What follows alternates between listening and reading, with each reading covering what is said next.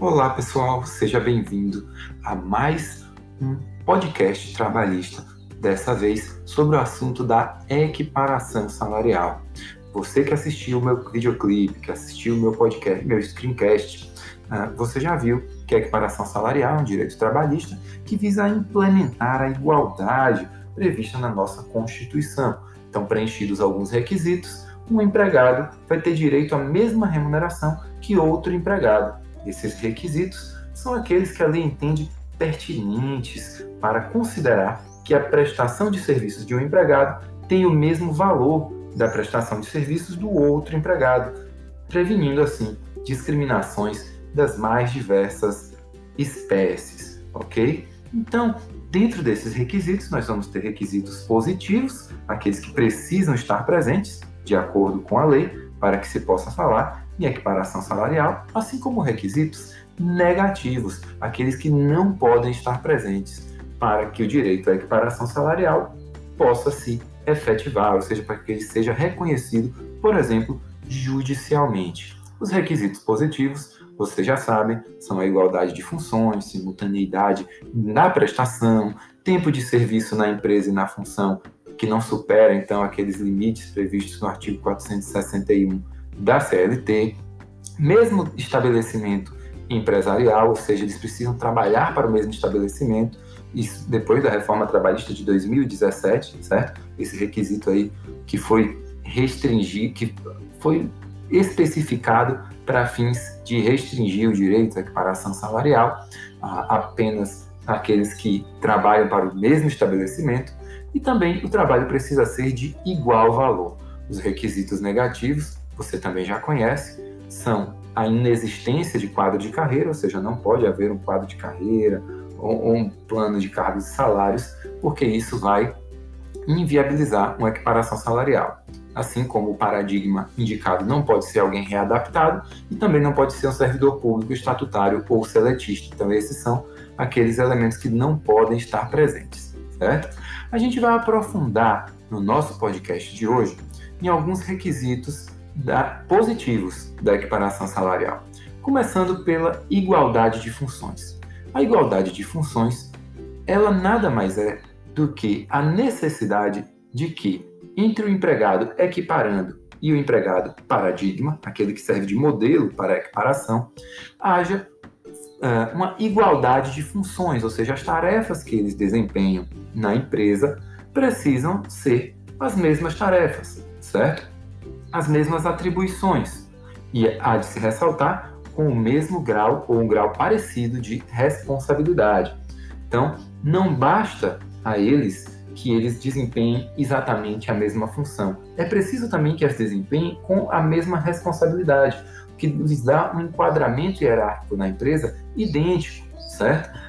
Um grande exemplo do que eu quero dizer aqui é o seguinte: dois trabalhadores exercem exatamente a mesma função na empresa, mas um deles, além de ser responsável pelos seus atos, responde também pelos atos do seu colega. Então, quando o colega tem dúvida, ele tem que consultar esse empregado A, por exemplo. Então, o empregado A tem maiores responsabilidades dentro do setor do que o empregado B.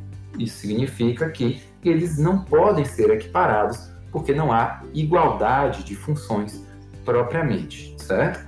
Então, a gente precisa analisar o, a, quais são as atribuições de cada um desses empregados e o nível de responsabilidade que essas atribuições vão implicar para cada um deles. Bem, uh, além disso, é preciso verificar que a igualdade de função não se confunde com a, idade, com a igualdade ou a identidade de nomenclatura do cargo. Isso é deixado muito claro, isso é esclarecido muito bem pela súmula 6 no inciso 3. A jurisprudência consolidada do TST nos diz que a equiparação salarial só é possível se o empregado e o paradigma exercem a mesma função, desempenhando as mesmas tarefas, não importando se os cargos têm ou não a mesma denominação. Ou seja, a denominação do cargo não é importante, certo? Claro que se os cargos têm uma denominação diferente, presume-se que é porque as suas funções são diferentes. Mas uma vez comprovado em juízo que, não obstante os cargos tenham nomes diferentes, as funções são idênticas, o que vai ser levado em consideração é que as funções são idênticas, pois é isso o que importa para fins de equiparação salarial. Essa igualdade de funções uh, remete uh, também à mesma perfeição técnica e à simultaneidade na prestação, que são outros requisitos positivos. Uh, vale a pena a gente lembrar da OJ 296 da SDI 1 do TST, que fala que o auxiliar de enfermagem não, se, não tem direito à equiparação com relação ao, a, é, na verdade, o atendente é, não tem direito à equiparação com o auxiliar de enfermagem, então o mero, o simples atendente, ele não tem uma habilitação técnica que o auxiliar de enfermagem tem, certo? Então, uh, existe OJ nesse sentido, e também essa igualdade de funções, essas funções que são desempenhadas pelos empregados, precisam ser desempenhadas de maneira contemporânea, ou seja, equiparando e paradigma precisam ter trabalhado pelo menos um dia em suas vidas laborativas uh, prestando serviço para o empregador durante esse mesmo dia, certo? O que eu quero dizer é que se um empregado foi dispensado e outro foi contratado no seu lugar, isso não gera direito à equiparação salarial. É preciso que eles tenham sido colegas de trabalho, certo? Isso observando os demais requisitos positivos, porque essa informação que eu vou dizer agora para finalizar o nosso podcast, ela é muito, mas muito importante. A informação é a seguinte: todos os requisitos positivos da equiparação salarial precisam estar presentes de maneira concomitante, certo? Eles precisam estar simultaneamente presentes. Num caso concreto, então, você vai buscar por todos os requisitos que trabalharemos em nossa aula presencial e que vamos aprofundar a partir do que você viu no nosso videoclipe, no screencast e nesse podcast. Anote suas dúvidas, nos vemos na nossa aula ao vivo para que a gente possa aprofundar e esclarecer mais esse assunto